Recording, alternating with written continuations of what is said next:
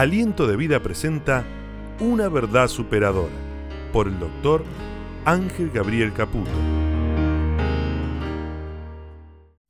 Esta es una fracción del mensaje del doctor Ángel Gabriel Caputo dirigido a los presentes en el auditorio Aliento de Vida y a toda América Latina a través de las diferentes plataformas asociadas.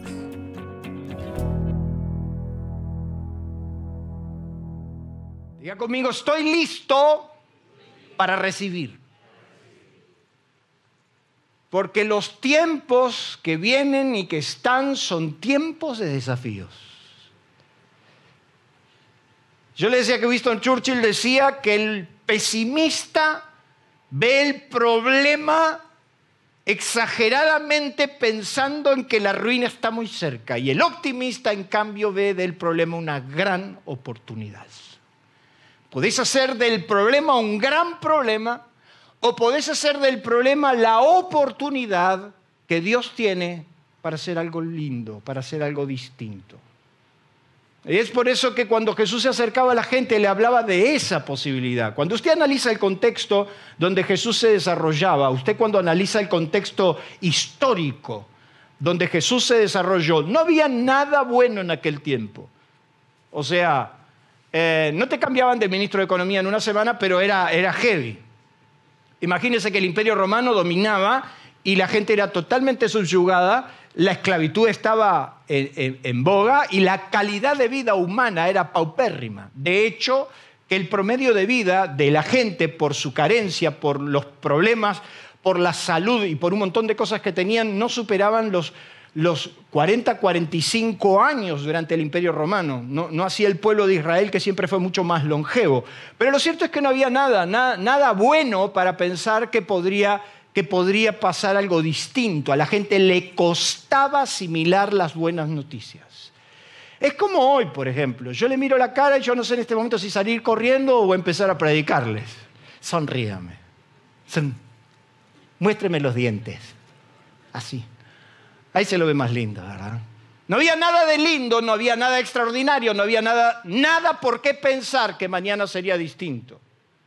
Y hemos estado escuchando durante todos estos domingos algunos mensajes. El domingo predicó David y hablaba un poquito de todo esto y de lo que es estar saturados y de lo que, de lo que estar bajo presión, etc. Sin embargo, eh, este domingo quiero traer un mensaje mucho más optimista.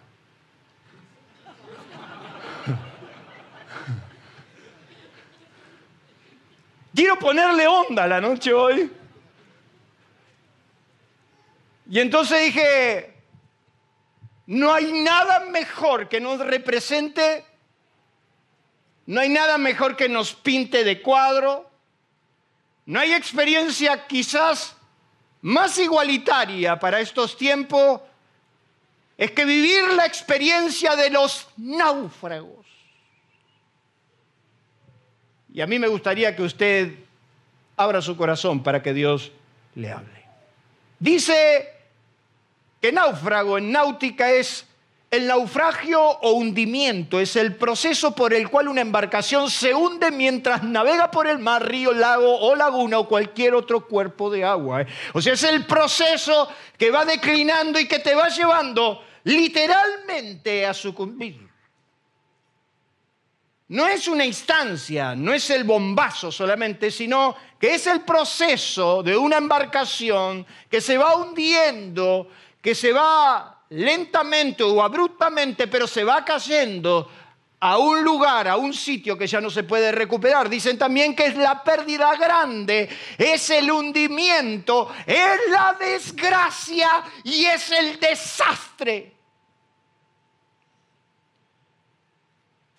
¿Alguien jugó acá la guerra naval?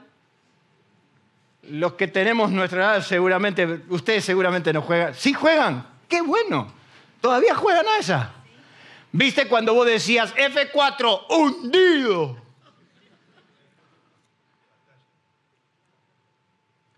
Gustavo, te voy a pedir un favor. Digamos, si no estás acá, si, si, si, no molestes. Nada más. ¿Ok? Quédate quieto. Si te doy, te, doy una opinión, habla si no te callas.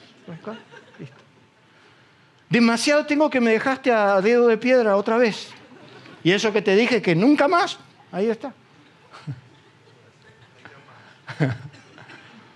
Dice que es la pérdida grande, que es el hundimiento, es la desgracia, es el desastre, pero alguien lo ha explicado de la mejor manera. Dice que es el siniestro, es irse a pique o perderse en el mar. Yo no sé si usted en algún momento de su vida ha vivido la experiencia de irse a pique. Yo no sé si usted ha vivido la experiencia de, de una pérdida grande, de una desgracia, de un verdadero desastre. Yo, yo, hermano, mire, yo he visto cosas, nosotros, nuestra generación ha visto todo, todo tipo de cosas en nuestro país, desatinos, verdaderas desprolijidades, mamarrachos, cosas que se hacen que en el mundo normal no funcionan, pero de repente nos miramos entre nosotros absortos y decimos, literalmente nos estamos cayendo por el tubo. ¿Usted no da la sensación como que nos vamos cayendo y nos estamos hundiendo y esto es una desgracia? Diga conmigo, náufragos. Así nos sentimos. Así vivimos la experiencia. Nadie más que el salmista David en el Salmo 107 explica lo que le sucede a los náufragos. Y en el Salmo 107 David dice, los que descienden al mar en naves y hacen negocio en las muchas aguas, ellos han visto las obras de Jehová y sus maravillas en las profundidades. Suben a los cielos, descienden a los abismos, sus almas se derriten en el mal, tiemblan, titubean como ebria y toda su ciencia es inútil. Ahí debe estar diciendo, mira los que andan en alta mar, los que andan en los barcos, los que navegan y, trafican y están todo el tiempo en, en, los mares adentro. Esos sí conocen las obras de Dios, porque eso, cuando le agarra una tempestad, de repente el barco sube hasta el cielo, baja los abismos. En uno de esos viajes misioneros que yo tenía, un día en aquel tiempo, hace muchos años atrás, tenía que ir a predicar a la ciudad de Carmelo, aquí en Uruguay. Y en aquel tiempo, eh, Carmelo, la única manera de llegar a Carmelo era en la casiola. Y entonces no tuve mejor idea que llevarme conmigo a alguien que me ayudara, que me alentara, que estuviera conmigo. Y hasta que no sabe a quién me llevé conmigo, al más valiente de todo mi equipo, al mejor de todos los que me rodean. ¿Saben? ¿Saben a quién me pude haber llevado? A Gustavo. Es interesante porque esa cazuela que sale del tigre, ¿viste? Sale con un motor en el medio que hace y tiembla todo. Así cuando usted sale ahí, como cuando sale para el Paraná, de repente sale el marinero del fondo con una mesita chiquitita así, ¿verdad? Un tolerone, un whisky y un perfume y dice, seguro que se está abierto el freezer. Y ahí nos fuimos con Silas. No, ¿Por qué querés ser Bernabé? Si no te da el Pinel para ser Bernabé, vos, sos Silas. Y, demasiado te estoy tirando con Silas, mirá. Y ahí nos fuimos con Gustavo a Carmelo, contentos. El único problema fue que cuando el barco salió al Paraná, estaba recontrapicado el Paraná y de golpe empezamos a ver la casiola que subía y que bajaba.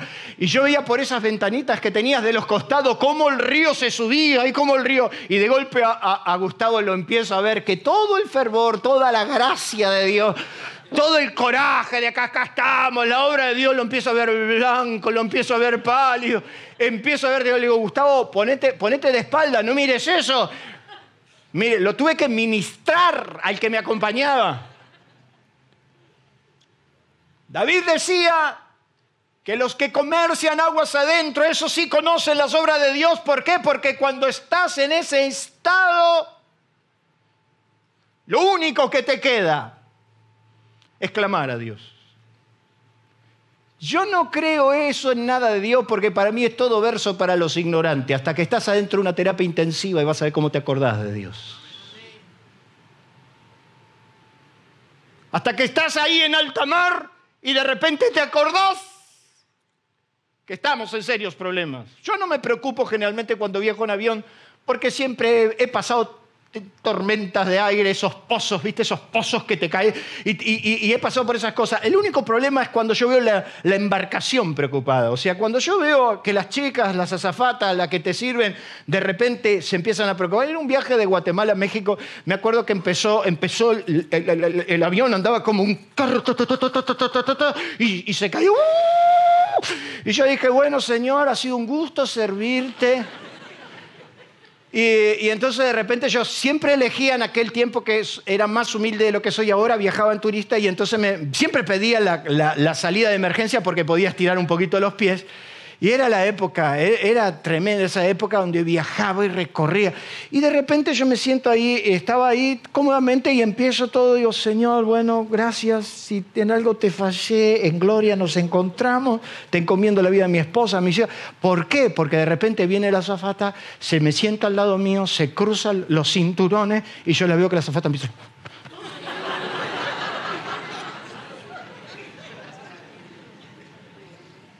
Y entonces la miro. Le digo, estamos en problemas, ¿no? Y me dice, no sabe lo que es la cabina del piloto. No te hagas problema. Y yo, mira, curiosamente, y le empiezo a hablar a la chica, curiosamente estuve leyendo que el tiempo que aproximadamente un avión desciende abruptamente y se cae para estrellarse en donde fuera, son muy pocos minutos pero es una eternidad. Ahí dijiste la palabra concreta, eternidad. ¿Está preparado tu corazón para irse a la eternidad? Y yo sentí que el ¡Uh! Fue mi conversión más efectiva. Alcanzó la oración del penitente al lado de Jesús que dijo, cuando estés en tu reino acuérdate de mí. Y lo mandó al cielo. Es por eso que uno de los Nobel de literatura, Jacinto Benavente, este español que también fue diputado por Madrid, dijo una célebre frase que yo realmente le doy la derecha, que dice que los náufragos no eligen el puerto. Cuando estás en alta mar, cuando tu nave se partió en mil pedazos, cuando estás agarrado de la nada y a punto de perderlo todo, y de repente a lo lejos se ve un puerto, aunque sea de Carmelo, o aunque sea de Buenos Aires, o aunque sea de donde fuera, te agarras a eso. ¿Cuántos dicen amén? Los náufragos no eligen puerto. Entonces David cuando contaba de la experiencia de los marineros y dicen, sus almas titubean, se llenan de temor, su ciencia es inútil porque se dan cuenta que están a la deriva, golpeando y a punto de perder su vida. Y entonces dice el Salmo 7, pero entonces en su angustia claman a Dios y Dios los libra. Cambia la tempestad en sosiego y se apaciguan las olas. Luego se alegran porque se apaciguaron y así los guía un puerto deseado. Alaben la misericordia de Dios. Qué lindo después de una tormenta visorar la calma. Y yo quiero que usted con convicción, pero con convicción, pueda decir conmigo, dentro de poco saldremos de la tempestad. El problema va a ser pasar esta semana. Diga conmigo náufragos.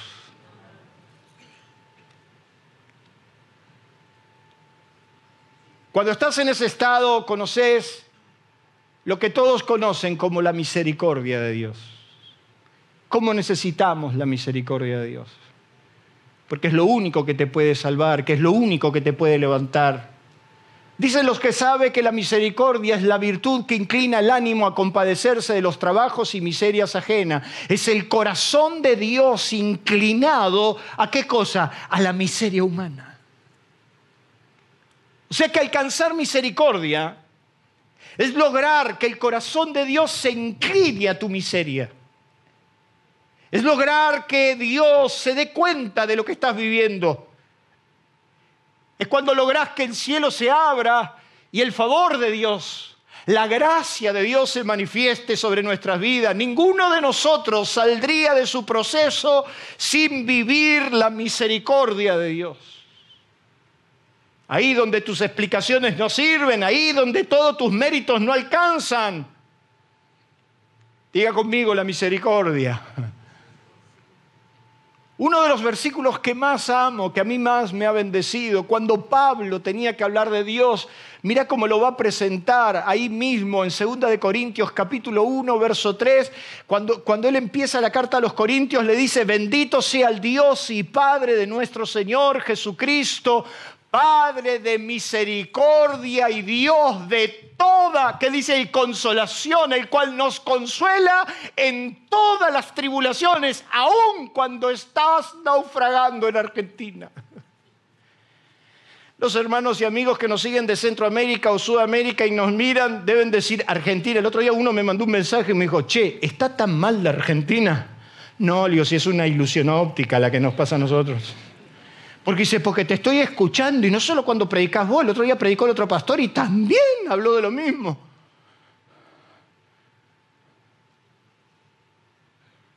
Pablo decía que Dios era el Padre de toda misericordia y Dios de toda consolación. Yo no sé lo que va a pasar yo no sé cuántas cosas nos irán a pasar. Yo no sé cuánto más bravo se va a poner el mar, ni si estamos en alta mar agarrados de una tabla tratando de sobrevivir. Lo único que sé que por la misericordia de Dios no hemos sido destruidos. ¿Cuántos dicen amén?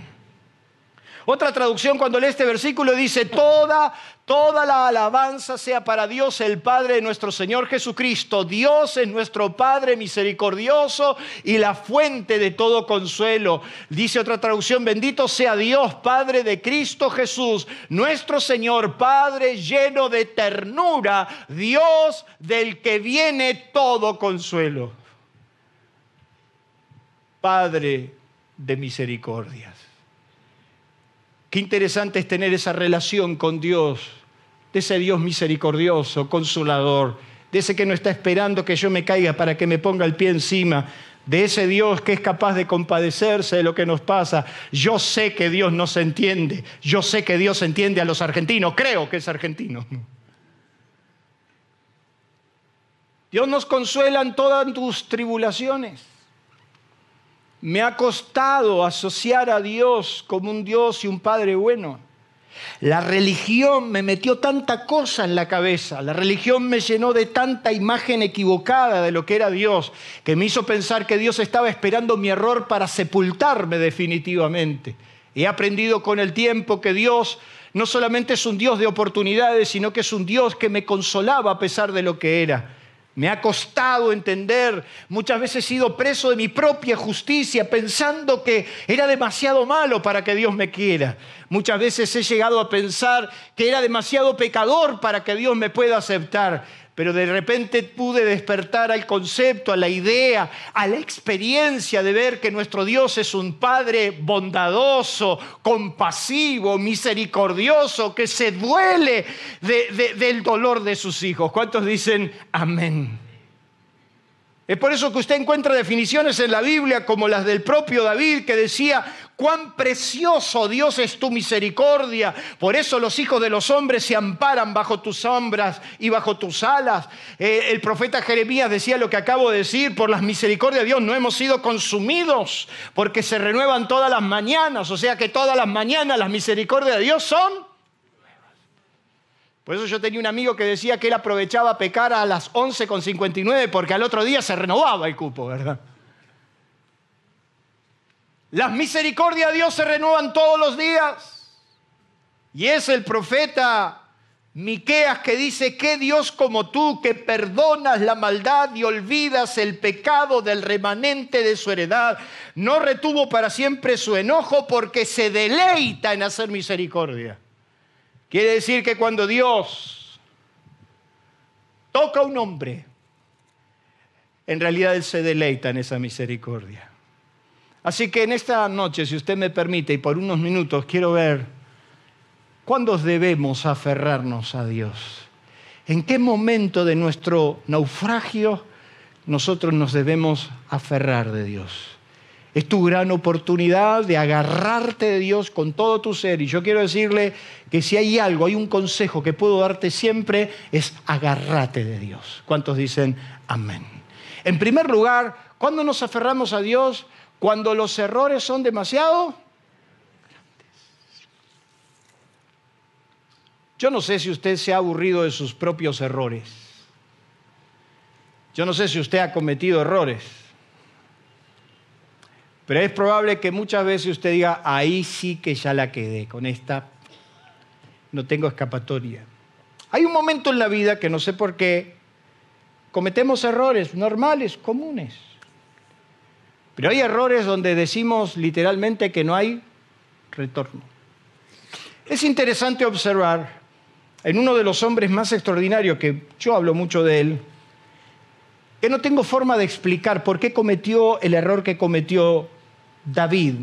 Yo no puedo explicar, no hay forma de entender cómo un hombre tan instruido, cómo un hombre de tanta revelación y conocimiento de Dios pudo haber cometido el error que cometió en el momento que cometió. Si usted busca en su Biblia, en 2 de Samuel, no lo busque, pero si usted lee en su Biblia 2 Samuel capítulo 24 o Primera de Crónicas capítulo 21, usted va a encontrar ya en los finales de David uno de los errores más tontos que un hombre puede cometer, pero sobre todo hablando de la talla de David, es impensable, es prácticamente inexplicable cómo este hombre cometió la torpeza o el delirio de que al final de su tiempo, un hombre que confió toda su vida en Dios, un hombre que no dependió de sus propias fuerzas, un hombre que jamás se amparó en su propio poder, un hombre que decía de Jehová es el poder, un hombre que decía Jehová no salva ni con espada ni con lanza, un hombre que decía yo confío en el Señor y sé que Él estará en mí, un hombre que decía el que habita al abrigo del Altísimo mora bajo la sombra del que todo lo puede,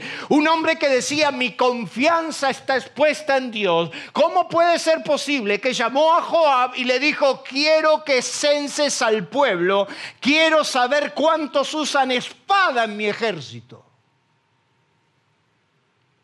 La Biblia nos dice que eso desagradó no solamente a Dios, sino que también desagradó a sus capitanes que lo rodeaban.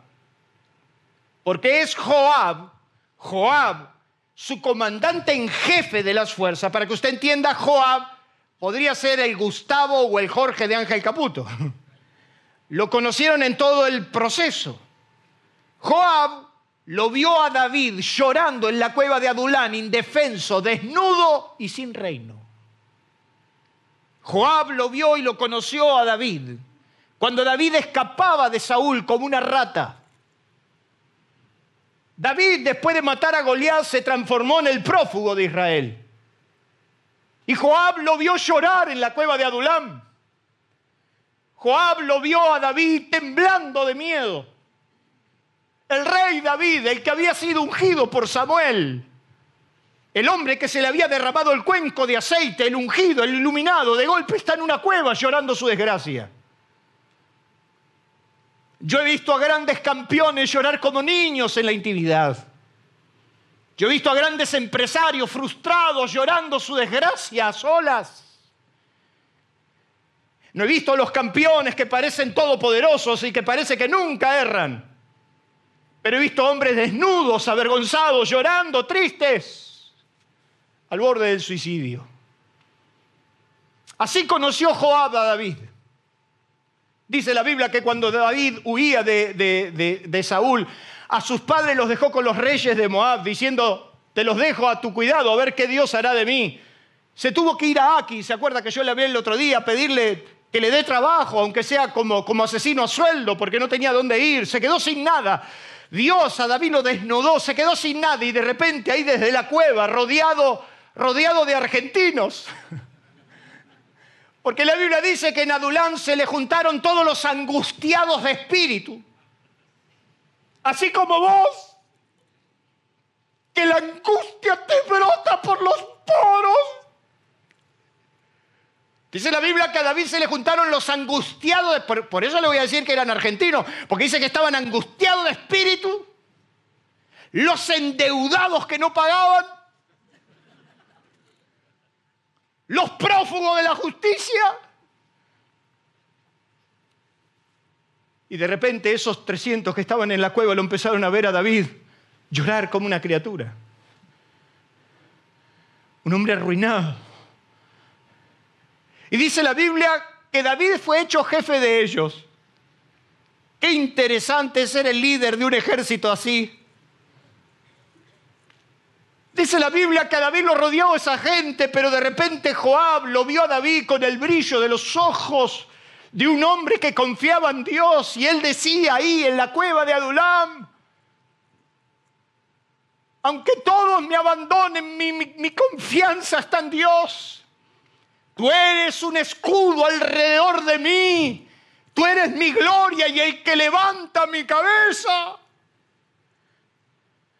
Se necesitó tiempo para ver que ese David que estaba prófugo y había perdido todo se transformó en el gran rey de Israel. Se necesitó tiempo. Y se necesitará tiempo para que la gente vea cuando Dios levanta tu cabeza. Pero cuando estás en Adulam llorando tu desgracia, ahí se forja, ahí se forja tu convicción. Ahí en la depresión, en la angustia, en el dolor. Sos capaz de atreverte a creer, a agarrar. Sos el náufrago que de repente te agarrás de lo que te viene para sobrevivir. Pero ahí Dios forja tu carácter, forja tu destino. Y por eso el mundo ha conocido de entre los países que ha aportado hombres más extraordinarios sobre la tierra, hombres de Dios, somos de la lista de los célebres hombres de Dios que han sorprendido al mundo. Cuando hablan de los hombres que han recorrido el mundo con un mensaje distinto, se habla de los argentinos. Y hasta hoy cuando abrí mi, celular, un viejo amigo de Uruguay me escribía y me decía, lamento profundamente que uno de los mensajeros de Argentina se haya ido y quiero bendecir tu vida porque de esa nación salieron grandes hombres que siempre han llevado el mensaje y han llevado la palabra adelante. Ahí estaba David, pero forjado. Joab lo vio a David temblar como un niño y lo vio reinando sobre Israel. Los mismos que lo vieron fracasar, los mismos lo vieron reinar. Los mismos que lo vieron en el fracaso, los mismos lo vieron en el éxito. Los mismos que lo vieron padecer, los mismos lo vieron reinar. Y yo me imagino que en las reuniones de comandante en jefe del ejército de David, yo me imagino que ellos comentaban y decían, ¿viste David lo que es? Ah, ese nunca se cansa. Ese, fíjate cómo se levantó. Eso es como usted cuando dice, ah, Ángel está tan cerca de Dios que ese sí que no tiene problemas.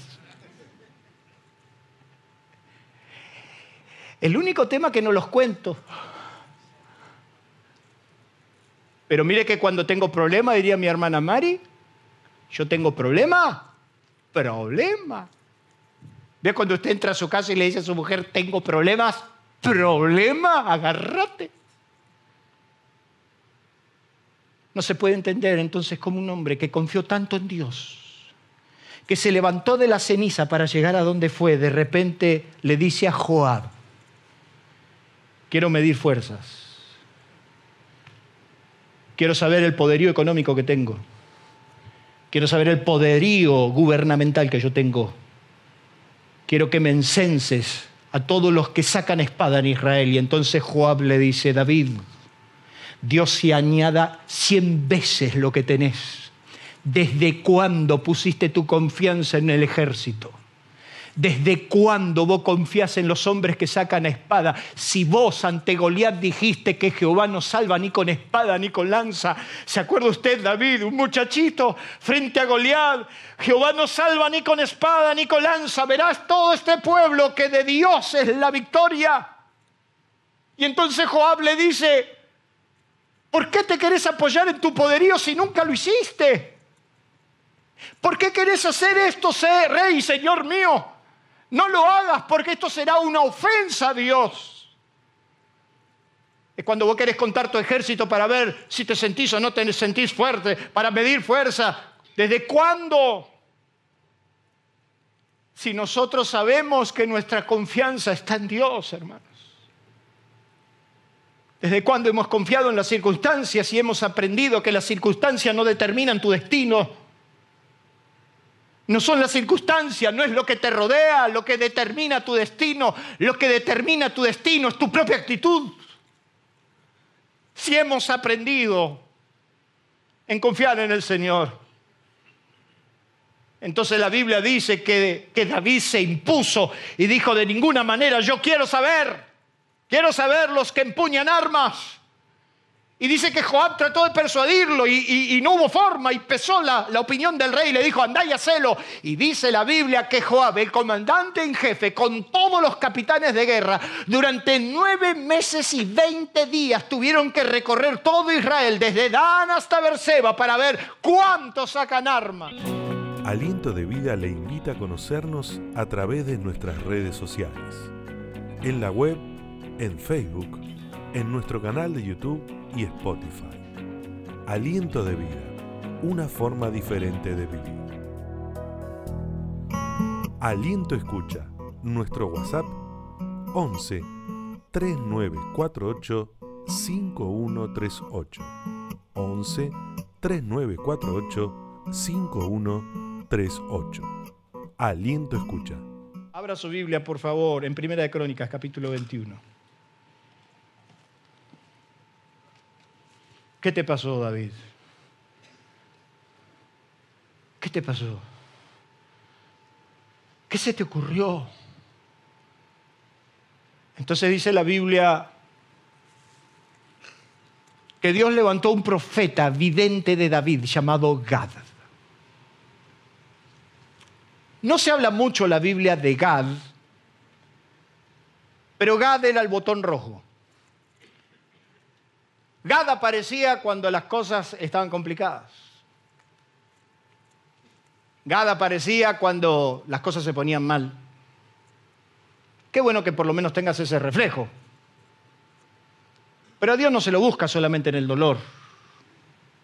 Dios no es el mano santa que soluciona tus problemas. Dios quiere una relación personal con vos. La gente tiene una equivocación muy grande sobre Dios, porque piensan que a Dios hay que buscarlo en el problema y es como que Dios solamente está para socorrernos. También Dios está para compartir tus éxitos y tus logros. ¿Cuántos dicen amén? Yo me lo imagino a Dios cada mañana que usted va a orar y dice, uy, ahí viene David. Este otra vez me va a decir lo mismo. Imagínense que Dios diga, uy, ahí viene David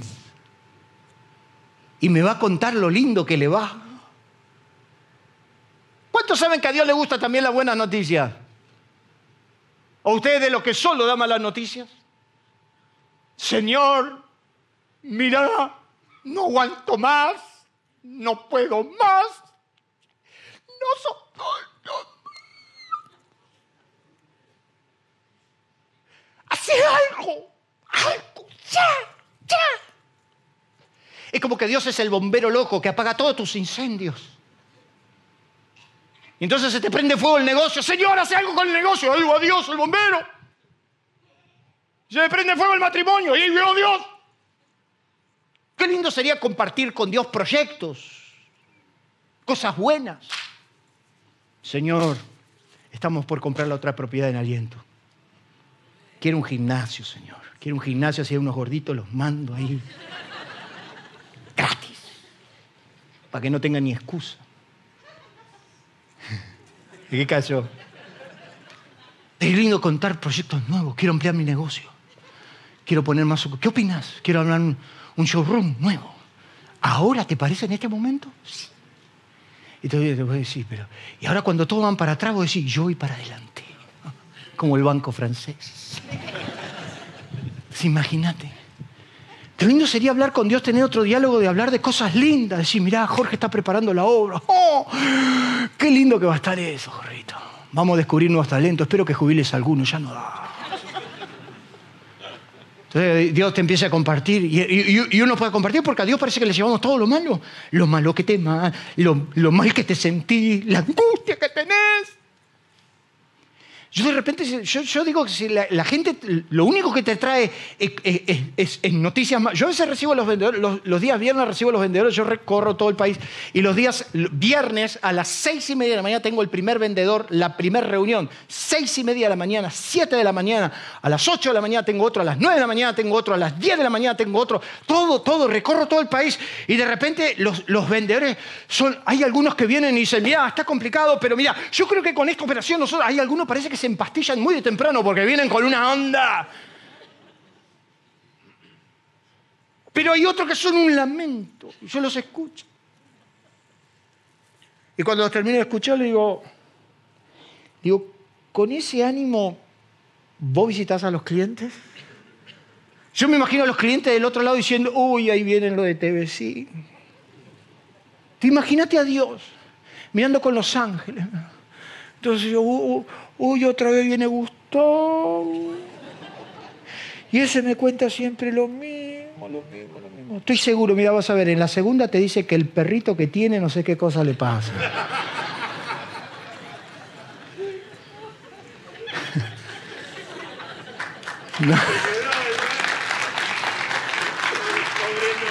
Pobre Lolo. Pobre Lolo.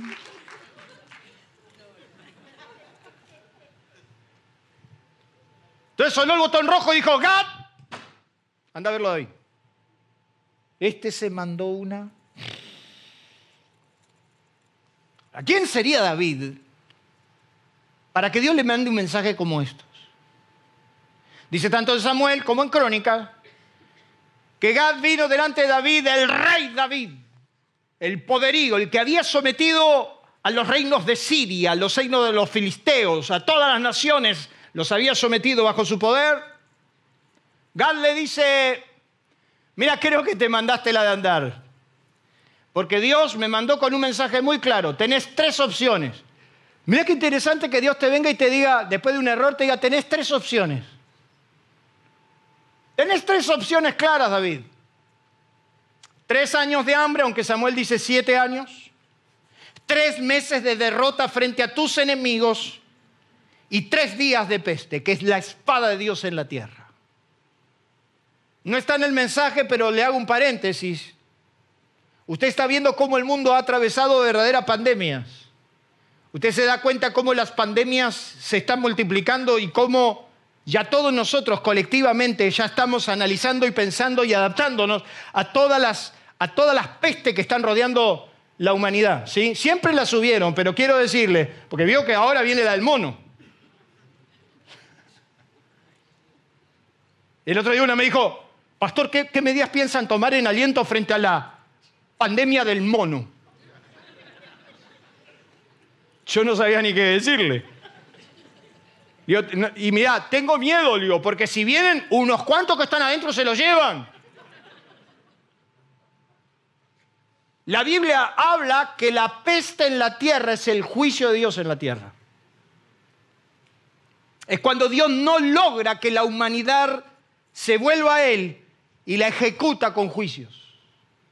De alguna manera para llamar la atención de que con todo su poderío, con toda la ciencia de la humanidad, no ha podido con una simple peste que ha dominado el mundo.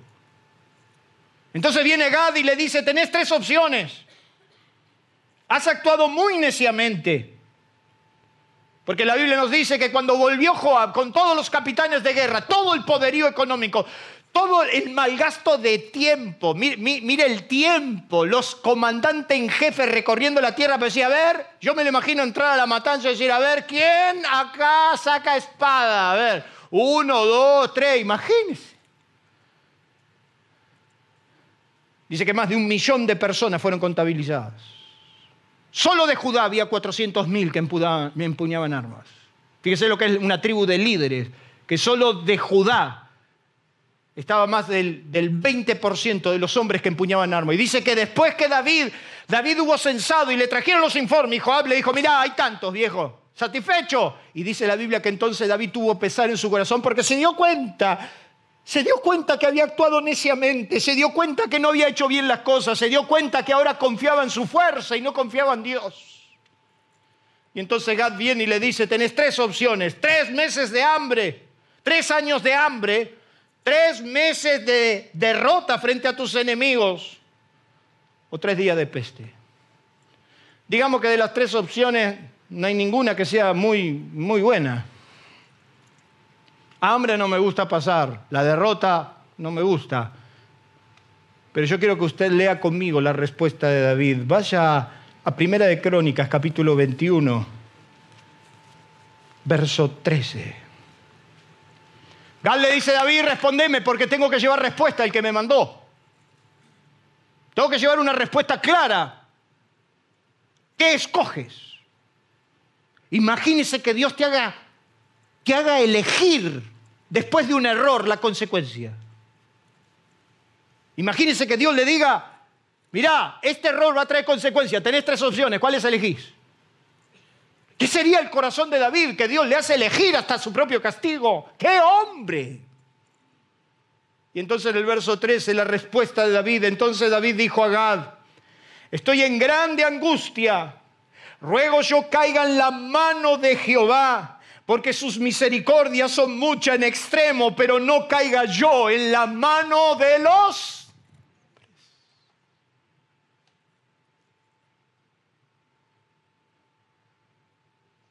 David como un náufrago. Cuando el error fue tan grande, lo único que atinó es abrazarse a la misericordia de Dios. Y dice la Biblia que David se abrazó a la misericordia de Dios y dijo, yo no te suelto. O sea que cuando los errores son tan grandes, cuando los problemas son tan grandes, Vos tenés un camino y es la misericordia de Dios. ¿Cuándo te tenés que aferrar a Dios? Cuando somos superados. Cuando somos superados por la situación que nos rodea. Cuando todo lo que nos está rodeando nos está superando y nos está llevando a la ruina. La Biblia nos dice que Moisés jamás se imaginó ni tuvo en cuenta lo que le iba a dar de comer a toda su nación, dos millones de personas. Dos millones de personas que salieron de la tierra de Egipto. Jamás Moisés se imaginó cómo iba a suceder eso. Jamás tuvo en su mente el menú que le iba a dar. Pero la Biblia nos dice en el libro de números que todo el pueblo murmuró y se quejó. Y dice que lloró y gritó porque sencillamente querían comer carne. Imagínense dos millones de personas en el desierto, ¿qué vamos a hacer con semejante situación? Si usted busca en la Biblia, en el libro de Números capítulo 11, dice que, que, Moisés, cuando vio que todo el pueblo murmuró y cuando todo el pueblo se quejó y cuando, y cuando vio que la gente lloraba en todas las familias, imagínese dos millones de personas llorando todo el momento porque no tenían para comer, dice la Biblia que Moisés se sintió tan superado por el problema, tan arrastrado por el problema que dijo, Señor, ¿Yo acaso engendré esta gente para llevarlo? ¿Acaso la voy a poner sobre mis hombros para acarrearlo? ¿De dónde voy a sacar carne?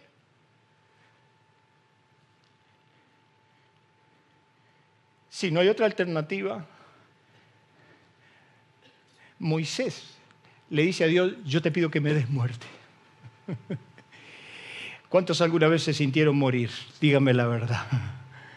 Y dice la Biblia que Moisés dijo, Señor, yo no aguanto más. El problema me pasó por arriba. Si esto es así, yo prefiero que me mates. Si ella ha hallado gracia en tus ojos, si por lo menos por alguna razón existiría la oportunidad de zafar de esto, yo te pido que yo haya gracia ante los ojos de Dios. Hoy, mi hermano, ¿nunca te sentiste superado por los problemas? ¿Nunca te sentiste que el problema te pasó por arriba y no sabes qué hacer y parecería que lo único posible es la muerte? Fíjese lo que Moisés está diciendo. Señor, si es así, imagínese que Moisés estaba trabajando con gente que era muy codiciosa.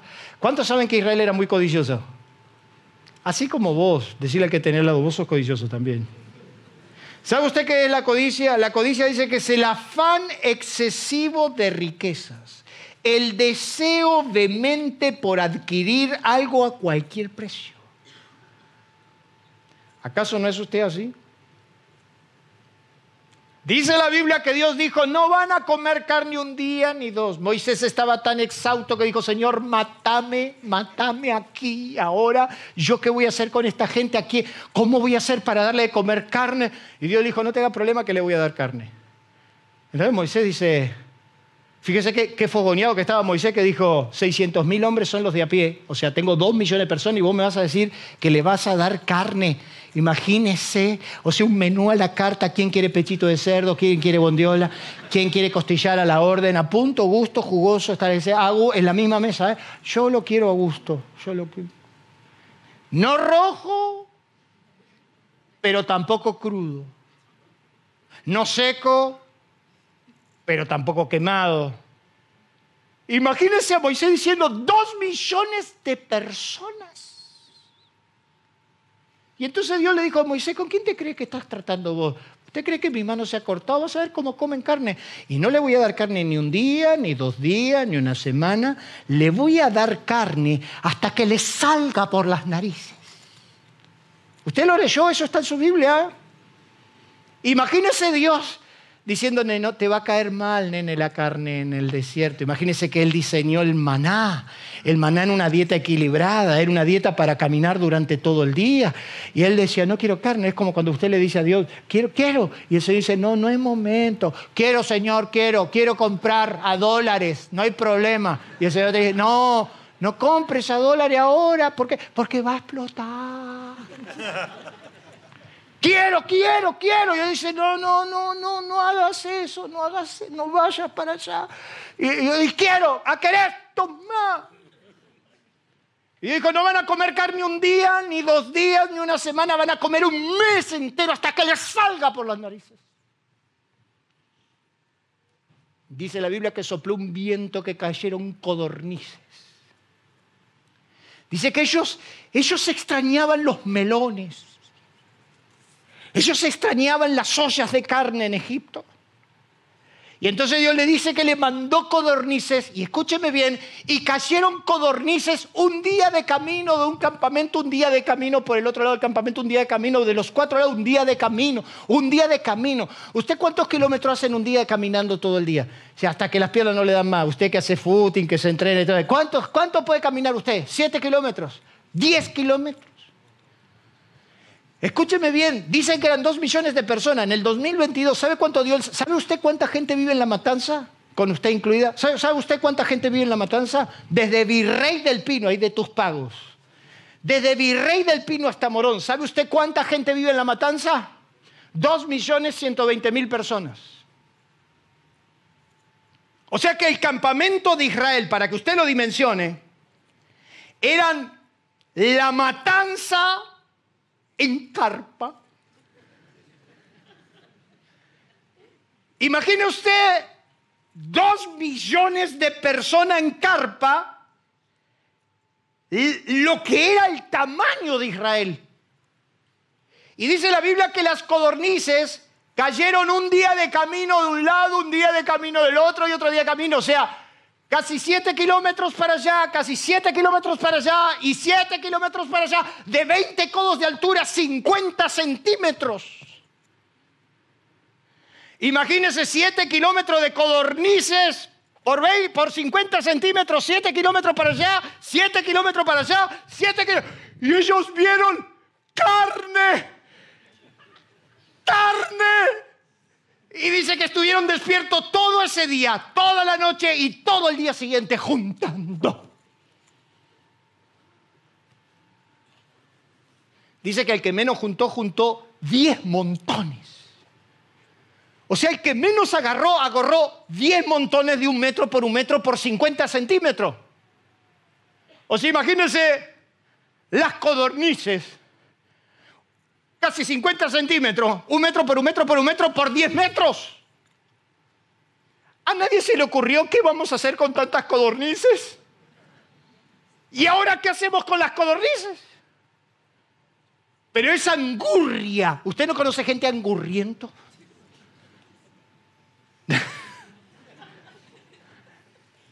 Le clavas la fuente milanesa en el frente y vos lo ves que ya está agarrando la segunda. ¿Usted no conoce gente angurrienta? Ahora, hermano.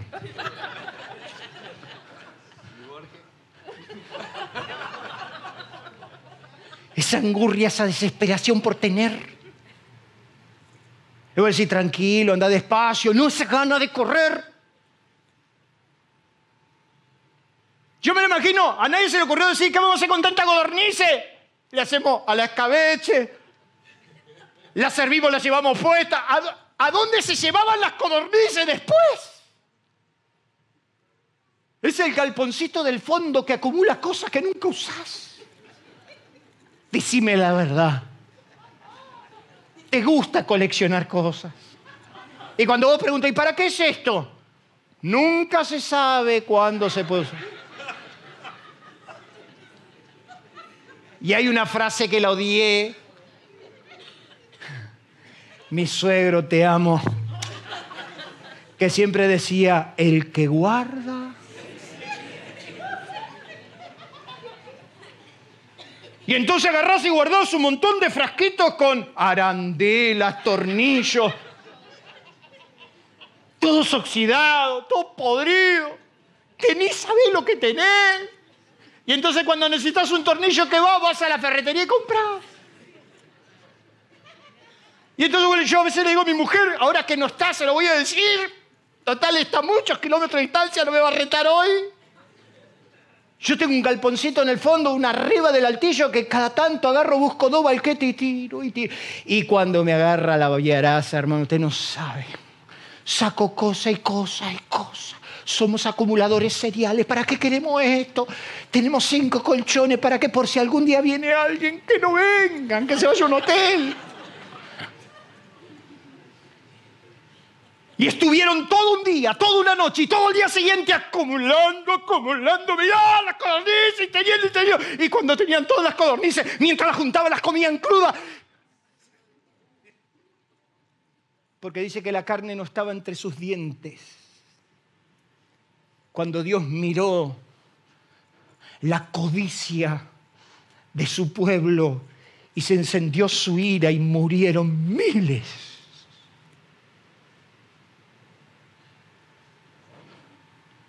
Entonces Moisés le dice, definitivamente, definitivamente, Señor, esto me superó. Mira a esta gente.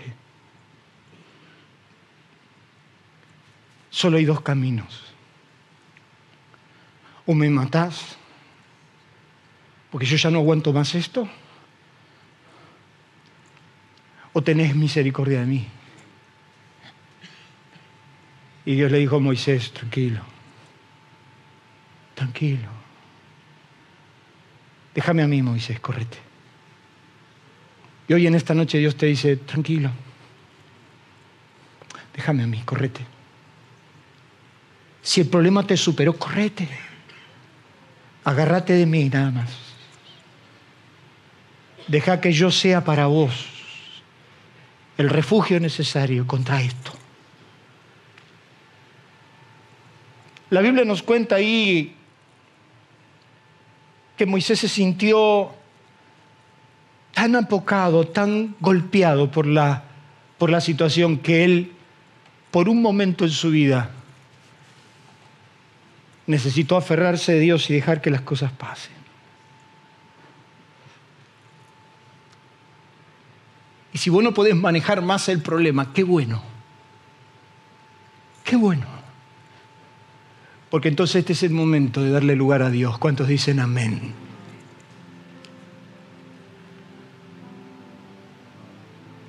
Cuando te aferras a Dios, cuando vienen las malas noticias. ¿Qué vamos a hacer, Jorge?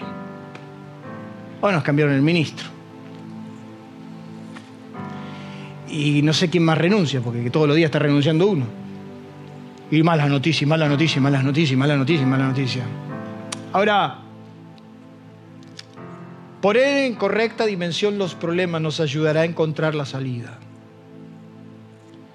La verdadera valorización de las cosas nos hará entender de qué estamos hablando. Un muchacho de mi edad, note que dije un muchacho de mi edad, un hombre próspero, siempre me decía cuando nos juntaba, la vida no me alcanza, gordo, para gastar lo que tengo. Se sentía muy exitoso. Hasta que hace unos días atrás le diagnosticaron un cáncer terminal. Y entonces me dice, me di cuenta que los problemas hoy pasaron a ser estupideces. Porque hoy tengo un problema que definitivamente no lo puedo. Recibí una mala noticia que así estuvo Ezequías, el gran rey de Israel, que un día vino Isaías y le dijo, de cierto morirás y no vivirás. Y entonces la Biblia dice que Ezequías se volvió su rostro a la pared, se volvió a Dios y dijo, Señor, acuérdate de mí. Y dice que lloró con tan gran llanto de angustia que dice que Isaías no estaba saliendo del patio de la casa del rey, que Dios le dijo, andá y decirle que yo he oído su oración y he visto sus lágrimas. Decile que le agrego vida, porque he visto sus lágrimas. Yo hay momentos que me encierro en mi oficina a llorar frente a Dios. No le quiero decir nada porque seguramente voy a meter la pata. Pero hay momentos donde nosotros necesitamos desahogar nuestro corazón ante Dios. Porque recibimos la peor de las noticias. Y lo único que yo necesito es que Dios tenga de mí misericordia. ¿Cuántos en esta noche se van a aferrar a la misericordia de Dios? Y para terminar, nos aferramos a Dios cuando estamos a la deriva.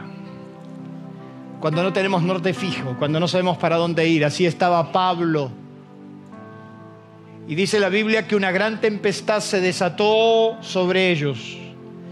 Pablo estaba llegando a Roma y dice que una gran tempestad golpeaba tan fuerte el barco que se, se echaron a la deriva, o sea, se dejaron llevar porque ya no podían hacer más nada, lucharon incansablemente hasta que llegó un momento que se dejaron llevar. Hay un momento en la vida donde, donde es como que te van llevando, las cosas te van llevando.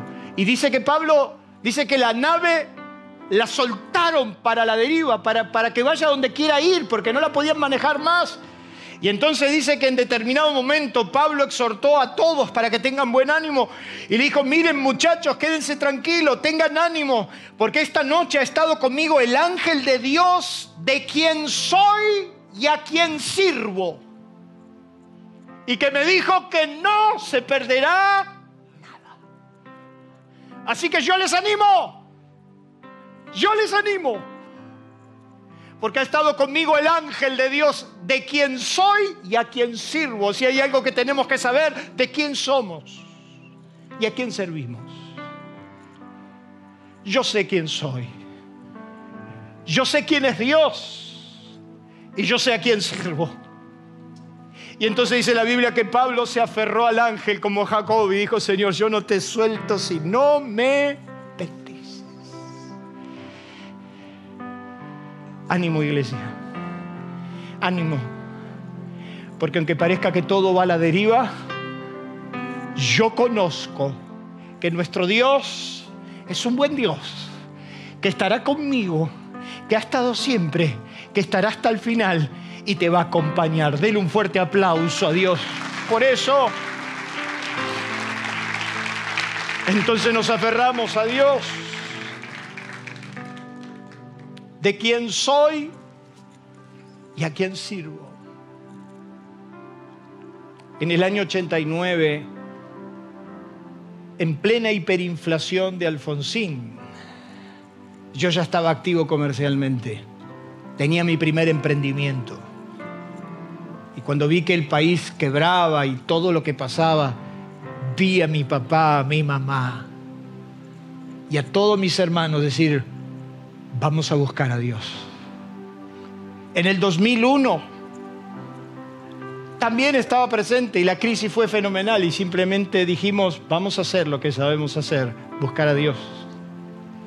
Y en este momento que te toca vivir, más allá de toda situación del país y de todo lo que nos rodea, lo que tendremos que hacer es lo que sabemos hacer, agarrarnos a Dios. Dios te envió ángeles para que te guíen.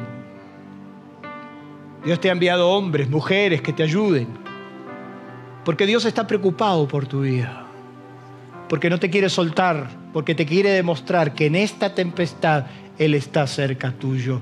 Y por eso Pablo decía, yo soy el menor de todos los apóstoles, pero yo soy lo que soy por la gracia de Dios. Y tendremos que ser lo que debemos ser por la gracia de Dios. Hebreos dice, acerquémonos confiadamente al trono de la gracia para hallar misericordio y el oportuno socorro. Eso quiere decir que hay un trono al que llegar, hay una misericordia por alcanzar y hay un socorro por obtener. La pregunta en esta noche es, ¿de qué te estás agarrando para llegar a un buen destino? ¿De qué te agarras? Póngase en pie.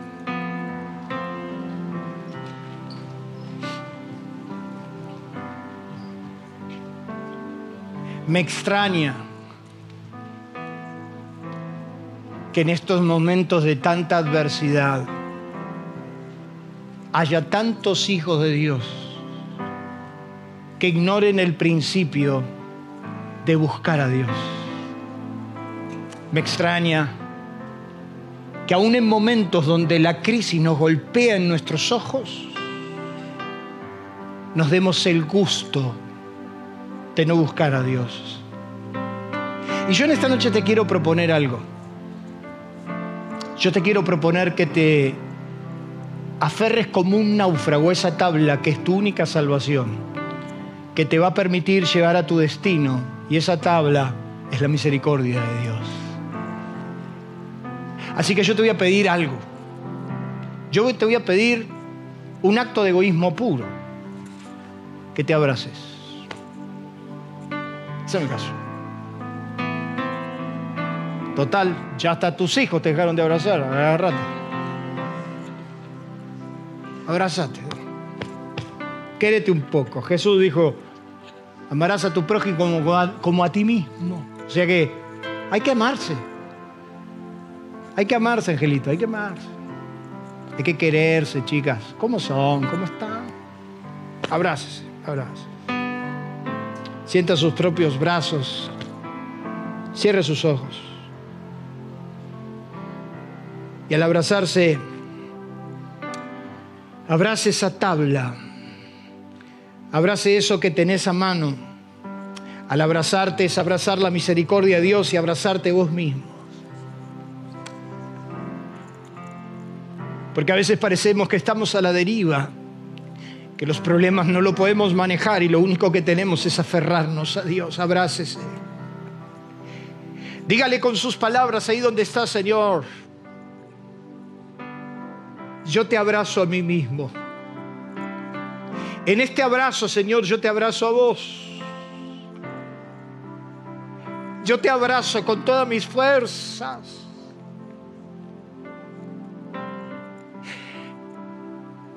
Yo te abrazo con toda mi fuerza, Señor.